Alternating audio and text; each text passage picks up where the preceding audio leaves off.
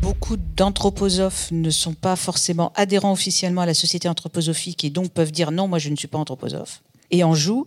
Et d'autres personnes, notamment parmi ceux qui ont quitté ces croyances, nous disent maintenant, en fait, ça fait dix ans que j'étais anthroposophe sans le savoir. C'est-à-dire qu'on peut être anthroposophe et promouvoir l'anthroposophie sans même en être conscient, parce qu'on est dans un contexte... Euh, familiale, sociétale, ou si on vit dans un éco-village, par exemple, etc., où on est imprégné de tout un tas de croyances en pensant juste être euh, écolo, euh, un peu intéressé par les spiritualités New Age, etc., et se rendre compte, une fois qu'on a pris du recul par rapport à ça, de se dire, en fait, j'étais à fond dans l'anthroposophie, promoteur de l'anthroposophie sans même le savoir.